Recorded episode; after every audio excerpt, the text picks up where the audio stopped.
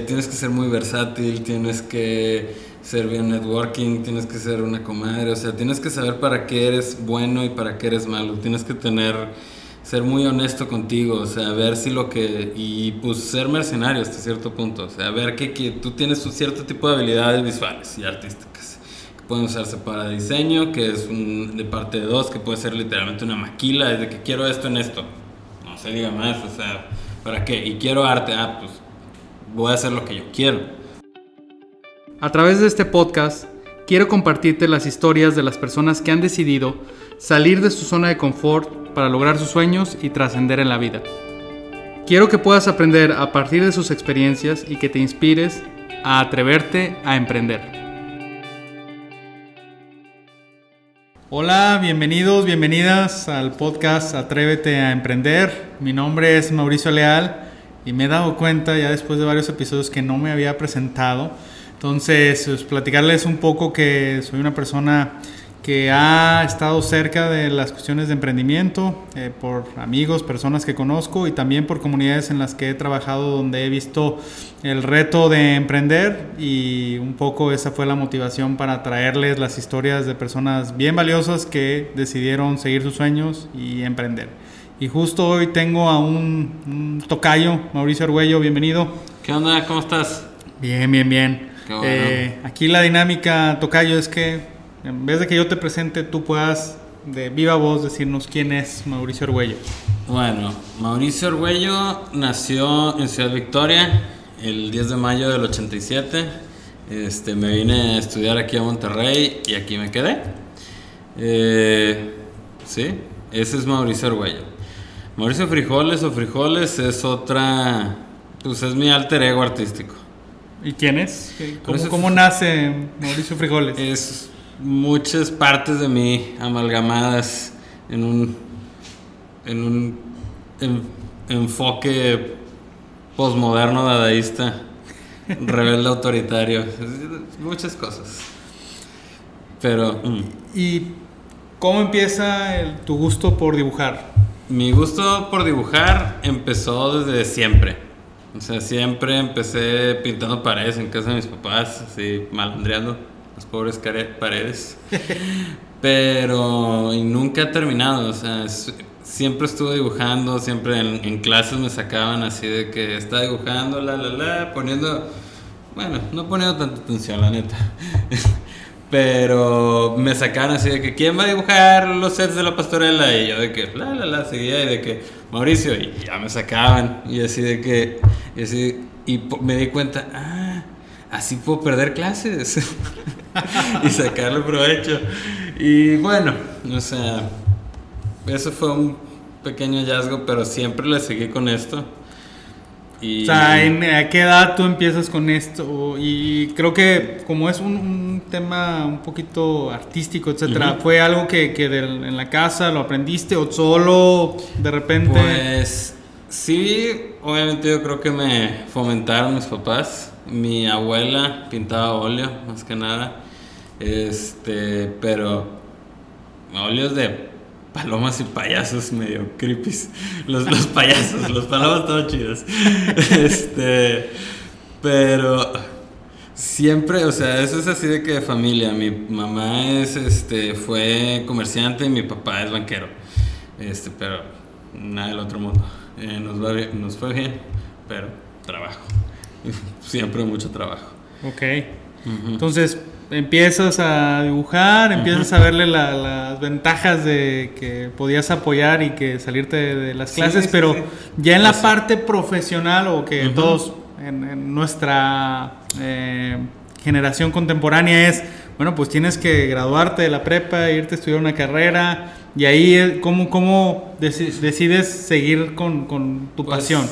Todo es cuestión de, de, enfoque, yo siento. O sea, que primero siempre eh, estuve un año en arquitectura, en la carrera, y estuve así de que viendo, pues después de un año de ver que todas las cosas fueran rectas y cuadradas y no había ningún tipo de curva ni por accidente, dije, no, Mauricio, no, vete a otra cosa más tuya y me fui a diseño, que diseño a diseño gráfico. Diseño me gustó mucho más. Este, la realidad de las cosas es de que viendo el mercado laboral y mis aspiraciones y ambiciones, dije, ok, está chido, aprende lo que te gusta bien, que es el, branding, así, ilustración, eh, resolver problemas eh, visuales, ver cómo tener, cómo representar algo, una, una solución gráfica que cumpla todos los parámetros del mercado. Eso sí me encanta, el branding. Lo que es publicidad y todo, y vida de oficinas, y de que, pues, no. Entonces, ahí fue. Y ahí estuve en diseño gráfico, luego me graduó y me fui a México a probar suerte y dije, voy a buscar chamba en Club Nintendo, a seguir mis sueños. Pero luego después de un...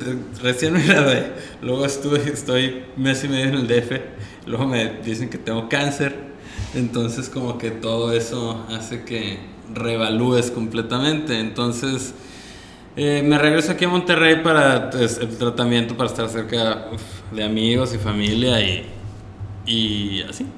Y no me... Pero busqué otros trabajos en cosas diferentes. Primero me dediqué a programar páginas. Este, porque dije así que nunca he batallado tanto con las cosas y quería dinero rápido. Entonces de que aprendí a tenía un leve conocimiento de programar y vendí dos, tres páginas. Ahí conocí lo que es el estrés de hociconear, de decir que puedes hacer algo y que no. este, porque es, es muy. Le tengo mucho respeto al código, pues. A la mala lo aprendí. Entonces fue, fue algo empírico, o sea, tú decidiste, oye, bueno, me voy a aventar a hacer páginas. fácil, sí. Ahora, en, esta parte que creo que es importante en, el caminar de tu vida, te toca el, reto de enfrentar el cáncer. ¿Cómo, fue para ti desde, desde el punto de vista personal, pero también de, decir, oye, ¿qué sigue? ¿no? O sea, obviamente me tengo que enfrentar a esto, pero, pero lo voy a vencer y de ahí, ¿qué sigue para mí hacia adelante?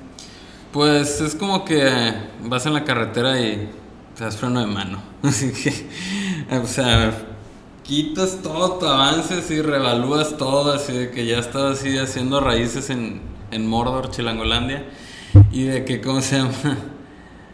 Y dices, pues, flojito y cooperando, o sea, el mal paso darle prisa, o sea, de que dejé de fumar, yo creo que me, me dejé el oncólogo que eso no fue gran factor, pero fue una mezcla de todo y ahorita me están diciendo, ah, es que eres judío sefardista de quién sabe qué generación, eres súper mutante. Y yo de que, ah, mira, qué buena onda. Sí, si el cáncer en tu familia, ahí va. Qué va a seguir. Ah, pues, qué buena onda. Ah, sí, o sea, nihilismo optimista, por de alguna manera. Ahora, ¿Te reafirma el tema de, seguir con, el arte o qué más? un chorro más, un chorro más. O sea, de que de eso me puse a buscar varios trabajos, de los cuales me lo pasé muy bien, aprendí muchísimas cosas, el valor de trabajo, de muy buenos jefes, bueno, de muy buenos jefes, este, y siempre lo vi como, como una herramienta a lo que quiero llegar, que siempre ha sido para mí un una autonomía artística. O sea, ser una, una marca, una persona así de que, que genere valor de su propia manera, con sus propios principios. O sea. Si eres un, creador. Sí, busco ser. Ahora, ¿cuál es el reto de, de hacer arte y vivir del arte? ¿Pueden decir su maldición? Está canijo. Este. Ok. Está canijo. Eh, tienes que ser muy versátil, tienes que ser bien networking, tienes que ser una comadre, o sea, tienes que saber para qué eres bueno y para qué eres malo. Tienes que tener, ser muy honesto contigo, o sea, ver si lo que. Y pues ser mercenario hasta cierto punto, o sea, ver que, que tú tienes un cierto tipo de habilidades visuales y artísticas pueden usarse para diseño, que es un, de parte de dos, que puede ser literalmente una maquila, es de que quiero esto en esto, no se diga más, o sea, ¿para qué? Y quiero arte, ah, pues voy a hacer lo que yo quiero, o sea, de que y siempre así de que alguien llega con un problema y así de que, ah, ¿qué quiero? No, pues hacer esto y esto y esto, y yo de que, ah, ok, entonces, mucho es así de que de diagnóstico, así de que, ah, entonces quieres rótulos, sí, ah, ok pues, se arma, no, no te preocupes. Ah, ok, quieres unos tótems, quieres que pinte un bosque en una bodega, o sea, quieres un cuadro para que tu sala sea bonita. Que sí, sí lo hago, o sea, hay que perseguir la chuleta siempre, o sea, me gustaría tener así de que... ¿Y pero cuánto, en, cuánto representas, y te pregunto, hoy Mauricio Fijoles, lo que haces más como con libertad creativa y lo que haces más como un pedido muy puntual del cliente? Este. Mitad y mitad, ya. Ok. O sea, antes era 80-20 y ahora está 80 por pedido. 80 pedido y ahorita, o sea, ya es un día sí, un día no, un día sí, un día no. Ahora, ¿cuánto te has tardado? Porque es como crear un nombre, ¿no? Y, y una reputación. Pues, desde que literalmente me llamo Frijoles fue en la carrera. Pero desde que registré todo y le puse marca y le puse calcas y me peleé con el indautor, con el INPI. ¿Por Bueno, qué no, te dejaban? no, Porque no, es que no, es frijoles, que- ¿cómo lo registras? Está registrado. Pero ¿qué tuviste que hacer? Porque digo, si es uno... Es que, que- Nada, simplemente hablé con una, una amiga abogada, hicimos un trueque en cuanto a imagen y logo. Ok. O sea, es parte de, o sea, tienes que, el pago en especie y el cambalache, o sea, a nadie le urge un cuadro, es, no es, a nadie le urge un logo, no estoy salvando ninguna vida, entonces tienes que ser creativo. Este... ¿Ok? Ya me fui al monte. No, Ok, no, que, que es eh, exactamente la parte donde hablabas de que ahori- antes era el 80-20 Ajá. y ahorita pues cuánto te has tardado Eh, pues, cinco en- años, en o sea, construir el nombre años. para ya darle la vuelta y que sea O 50-50. sea, lleva cinco años y va a durar lo que tenga que durar. Ok, y digo nada, más, creo que Ajá. para los que nos escuchan y que tienen esa inquietud, ya sea dibujar, pintar, eh, digo, escultura, etcétera, ¿alguna historia que les quieras contar de- del reto que ha sido para ti eh, trabajar con el cliente final? Pues más que nada cuando eh, estás emprendiendo, ya sea como yo, es tener muy claro lo que dice, porque eh, lo que me he visto así de que en construcción, o sea, todo, la, la medida puede que esté mal y así de que si vas a hacer un jale bien cuadrimétrico, así todo está chueco, entonces así de que la pared, no es echarle culpas a, la gente, pero es eh, fomentar el profesionalismo en tener una lectura clara de lo que te están pidiendo. O sea, que tenerlo así formal, así de que, ok, tú quieres decorar este espacio y quieres, poniendo en ejemplo este espacio, Sí. eh, ¿Qué quieres transmitir con la gente que esté aquí? O sea, independientemente de presupuestos o no presupuestos, de que alguien venga aquí a, a la sala de podcast de Novamento. ¿Sí? Sí, Este, ¿Qué es lo que quieres que vean aquí? las emociones o lo- O sea, ¿quieres que esté blanco y negro? ¿Por qué? O sea, no, no quiero... No, claro, claro, claro.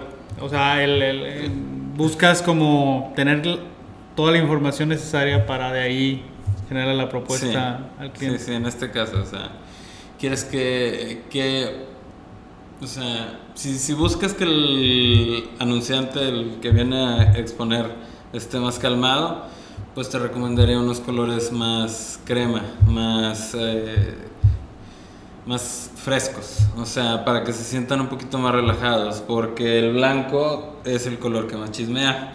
Entonces, este, pr- primero para que, o sea, si algo está sucio, que se vea parte de, o sea, que se camufle.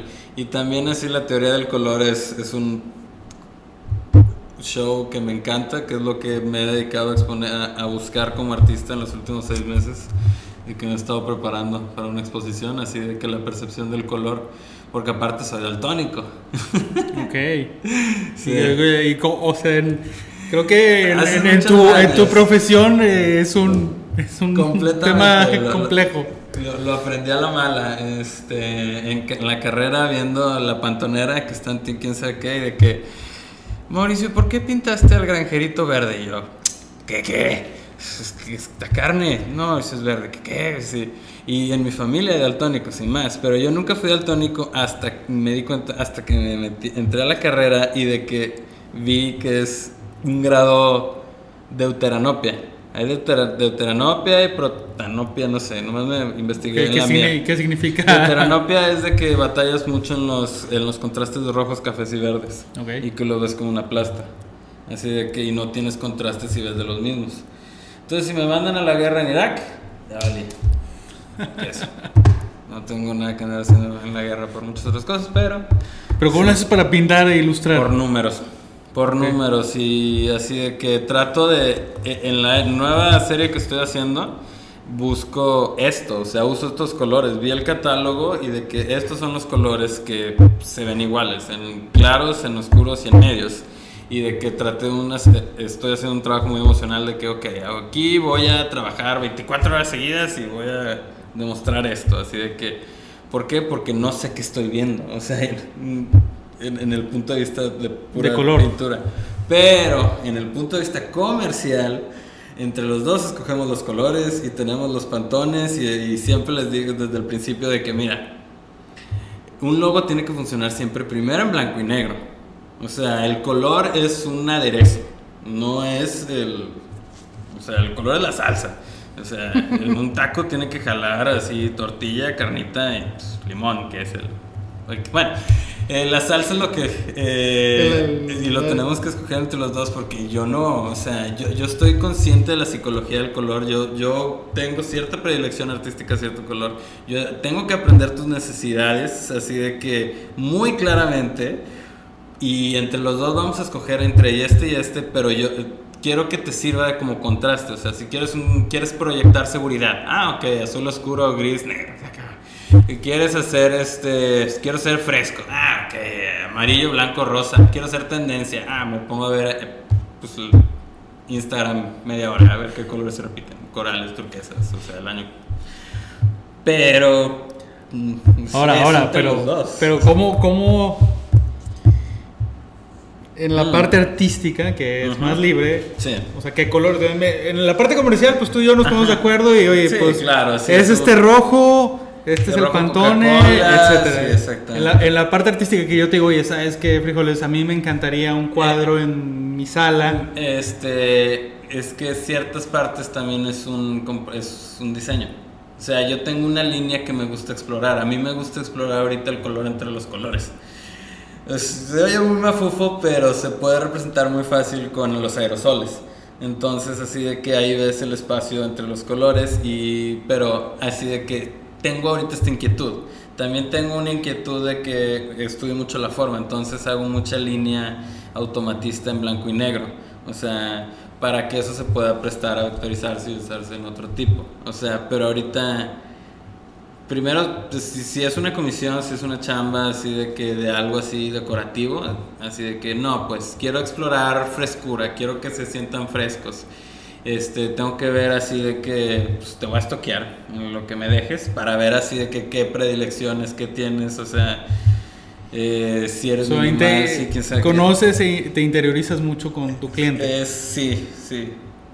Me, me gusta así de que, ok, somos tú contra. Yo y tú vamos contra el mercado. Vámonos, tú y yo vamos contra la sala, no sé. O sea, me gusta mucho que me, que me inviten a estos procesos. O sea, me encanta. Ahorita algún trabajo que nos quieras platicar que, que es retador en esta parte de, de conocer al cliente. Ahorita, este. Digo sin decir nombres ni nada. solo No. Hoy por hoy te puedo decir clientes pasados. Ok. Este, te puedo decir clientes pasados porque los de ahorita no estoy tan creativo. Estoy así- apoyando a mi hermano con una app inmobiliaria que también está emprendiendo. Mira. Este, y pues lo entiendo muy bien. O sea, es mi carnal. Sí, no, sí, no, no, no hay, hay tanto gran- reto. Tiene varios socios. Ah, Eh, ya. Tiene varios socios, pero uno siempre hay como siete personas en el proceso del diseño. Mi tía dijo que y yo. Ok, eh, dime las necesidades de tu tía. O sea, tengo que ser formal, diplomático, sí, pero no puedo decir. ¿Tu tía qué? ¿Está poniendo feria? No, entonces no. No, No puedo, no, bueno. no puede. O sea, te está ayudando, quién sabe qué, pero eso es lo que pienso. No, No, no, no, tiene, no puede ser tan, Sí, tan directo. no, tan directo. Eh, bueno, eh, entonces, En un cliente pasado, en un ¿qué, cliente qué- pasado es así de que no le entendía muy bien, eh, pues tenía que diseñar una imagen para un kinder. Yo no tengo niños, no me la paso con niños. Este, me caen bien los niños, son buena onda. Eh, Después de los ciertos años que ya no son tanto, o sea, son muy honestos y simpáticos mientras nos tengan que limpiar. Ahora, por lo que veo, no, es, no era un tema que estuviera cercano, pero tampoco que, que, que, que tuvieras la, la, pues, pues la, la, ¿cómo podemos decirlo? La facilidad de, de No, no, interactuar con el no, tema. Exactamente, exactamente. No es algo que vivía todos los días. Entonces, así de que ver desde este, inscribirme a blogs de, de, de cuidado de niños de todos lados, o sea, ver lo que se mueve aquí, así de que pasar más tiempo con mis amigos, con los hijos de mis niños, conocer las necesidades de las mamás, conocer las necesidades de los papás, y llegué a una solución muy única de un canguro este, circular con el espacio negativo es la niña. O sea, todo el enfoque de esto era una guardería este, modular, por así decirlo. Entonces, mi novia también me ayudó, mi novia es parte integral de mi proceso creativo. Bueno, siempre platicar con todo el mundo así de porque soy, tengo que así de que tú qué ves, tú qué ves, me importa así de que la opinión ajena. Entonces así de que yo ya puse todo este conocimiento de, de, de, de kinders, o sea, información que después de que se acabe este proyecto, ahí va a seguir parte de, o sea, de que me van a preguntar cosas y de dónde sabes una chamba, o sea, o sea me ¿Eres, encanta ¿Eres experto en kinders? No, bueno, pero no, no, no, no, pero me, me clavé en todo su proceso y. Ahora, ¿cómo, ¿cómo se valora eso en el mercado? Porque si yo ahorita me meto a cualquier red social y alguien que me ayude a hacer un logo, bueno, te salen muchísimos expertos Ah, y sí. que no solo yo sé, yo sé. no solo expertos, sino que para mañana mismo te traigo, te tengo tres propuestas. ¿Cómo, cómo compites? Ajá. Eh, a ver, de entrada Yo- lo que tú haces es arte, o sea, no es... es Depende. bueno, pero al final es una creación que haces única para, así sea un kinder o sea un cuadro Es- son en una casa. procesos, sí. Sí, pero, pero a lo que voy es que no es como que juntar, te metiste y viste dos figuras y las juntaste, sino que ese canguro es el canguro que es. Frijoles diseñó Sí, para es ese parte de, proyecto. o sea, pero no, es, no trato, o sea, es parte de mi proceso. Yo tengo así de que te explico, así de que yo te cobro tanto por un paquete gatazo, te cobro tanto por un paquete más completo, por un manual de identidad completo, o sea, quieres naming, o sea, veo tus necesidades. Y busco lo mejor, a menos que me digas lo contrario, eh, le saco la vuelta a cualquier tendencia.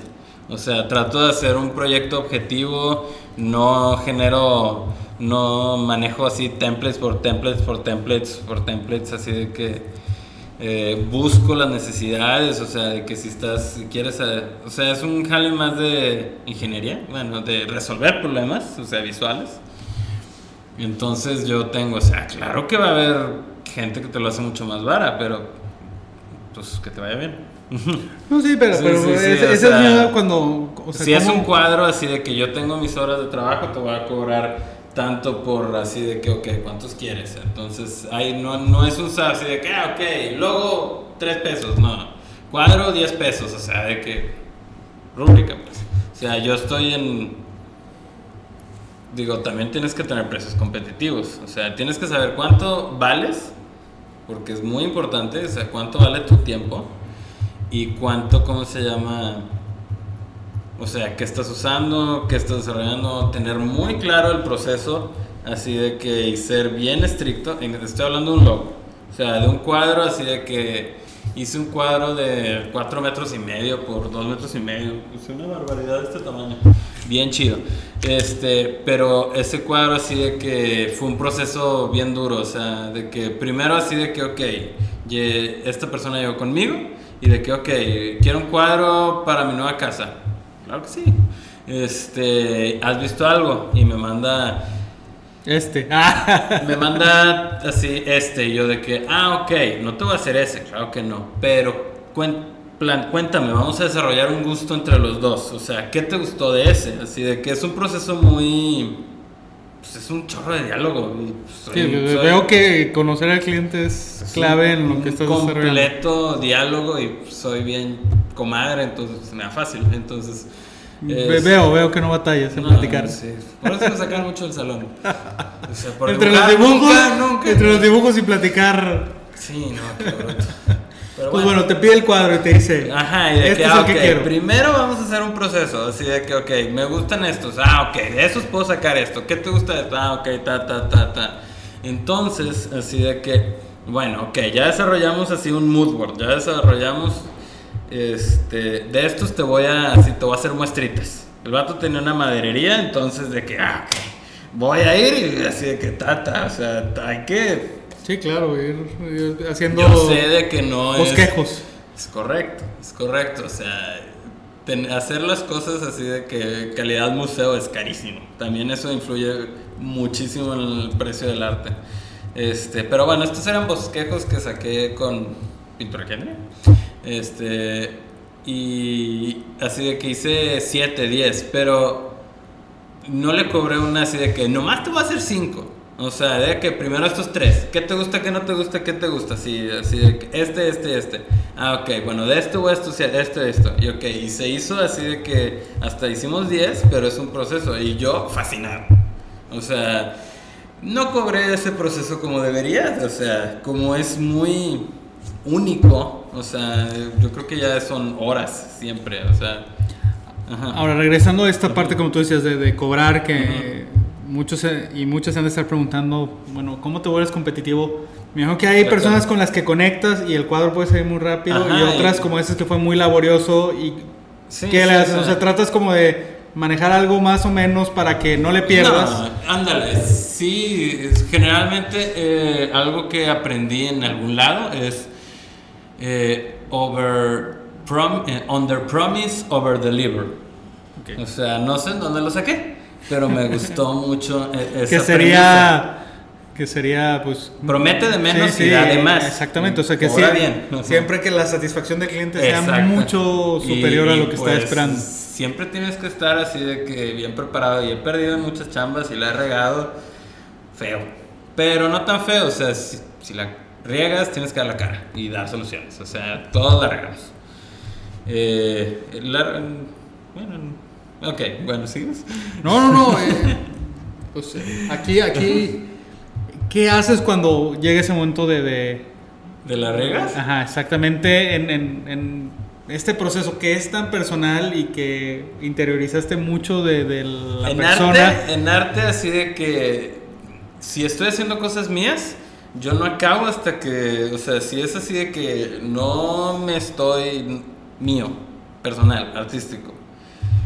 Eh, muchas veces es documento, se hacen muchas cosas que no son eh, relevantes, o sea, después agarran otro carácter, les pinto encima, pero más que nada es un proceso interno así de que yo ya estoy orgulloso con esto, esto viene de un lugar así de que mío, personal, sí, entonces ya, o sea, y cómo se vende, así depende de su tamaño, depende de su técnica, depende de las horas que se le metieron, o sea, valuar una obra de arte es, no es tan fácil como que ya aprendí, o sea, mi primera expo hice lo que quise y así, ese me gusta mucho, no lo quiero vender y va a ser para mí, véndelo bien caro, Vende, o sea, de que, o sea, sí, sí, sí. vas vas entendiendo Vas entendiendo. cuántas expos has hecho eh, tres. tres O sea, dos mías y he estado en dos más. O sea, pero siempre estoy, o si vendiendo tazas, así de que para tener algún tipo de backers, Kickstarter, vendiendo camisas, o sea, para seguir propagando la marca, este, haciendo cuadros, haciendo branding, o sea, siempre estoy moviéndome. ahora en, ABC, completamente. por, por, por que hay como esta tal vez fantasía, ¿no? De que el artista es como de la noche a la mañana, bueno, ya ahora sí todos quieren comprar su, su arte. ¿Cómo les dirías a, a los que nos están escuchando eso, de mantenerse vigentes a través de muchas aplicaciones, por lo que tú me platicas, Sí, y, sí, y comentarles que, que en las conversaciones que tuvimos vía WhatsApp, Ajá. hasta tienes tus stickers, o sea, Sí, has claro. estado entrando a las tendencias. Y de que, sí, claro, o sea, siempre estar generando, o sea, es, no es fácil, no es cómodo, tienes que ser bien práctico, o sea, mucha autoestima, saber cuánto vales, eh, pelearte contra todo, ser plomero, psicólogo, chambitas, eh, todo, o sea, te tienes que enfrentar contra todo y, y aprender que si no, si puedes, o sea, ya me perdí otra vez. No, no, no, pero a ver, que, el seguir haciendo cosas. Un, día, un día en la vida de frijoles siempre hay algo que hacer. Ah, sí, claro, claro, claro. O sea, siempre está haciendo arte. Siempre estoy así de que ahorita estoy preplaneando para unos pósters que tengo que hacer, que es una ambición muy grande, que, que, que ya he estado haciendo, los pósters de los monos, pero estoy aprendiendo mucho de la propiedad intelectual. Entonces estoy viendo la mejor manera de cómo hacer eso porque ya hay precedente. Y ya se ha hecho precedente, entonces estoy viendo cómo con un abogado ver cómo hacer eso, o sea, pero o sea, aunque no esté dibujando, siempre estoy ideando cómo hacer productos que vengan de amor, que vengan de imaginación, que ayuden a la gente a cuestionar, o sea, mi propio nombre es una ironía para para que la gente piense, así de que hacer que la... El arte siempre va a ser un, cuestionamiento hacia ti, hacia la sociedad, hacia el comercio, o sea, el arte es lo, siempre ha sido lo más punk que hay. O sea, aunque sea un cuadro de una sala de una señora, la señora está haciendo punk de alguna manera, o no, o sea, Ahora, por último, tocayo, frijoles. Ya, ya, no sé ni qué dije. No, todo esto es de muchísimo valor y, por eso me encantó invitarte porque eh, aquí buscamos contar las historias de éxito en cuanto que las personas se están dedicando a lo que les gusta. Entonces, ya para cerrar, eh, Mauricio, que pudieras compartirle a las personas que nos están escuchando un consejo eh, para aquellos que no se han decidido todavía o e, ellos o ellas que no se han decidido a emprender. Si amas lo que haces, este, el dinero va a llegar. Si amas lo que haces, tienes que meterle ganas. Y algo que me ayudó mucho en la perspectiva es cuando el padrino de México, Guillermo el Toro, dijo que eh, el éxito eh, es cagarla en tus propios términos. Tengo muchísimo éxito, o sea, no es dinero el éxito, es así de que ser dueño de ti, ser dueño de tu tiempo, o sea, aventarte, o sea, dormir bien, y que, y voy a poner mi puesto de tacos y así, quién sabe qué, y son mil cosas y empieza con lo más básico, o sea, dale tacos a tus compas, no de es que no, tengo, no voy a empezar porque no tengo el logo, ¿Qué te, luego, o sea, haz el taco primero, o sea, valídalos. No urge, digo al revés, urge, porque te vas a morir. y no quieres ser Godín siempre. Que también está chido ser Godín, lo extraño. Extraño la comodidad. Pero como duermo ahorita, no, no es excusa, pues. O sea, no sé, ¿sirvió? Claro, claro, claro. Bueno, Tocayo, pues muchísimas gracias. Ya está. Gracias por escucharnos. Síguenos a través de nuestras redes sociales como Atrévete Podcast. Recuerda que cada semana tendremos un nuevo episodio en Spotify.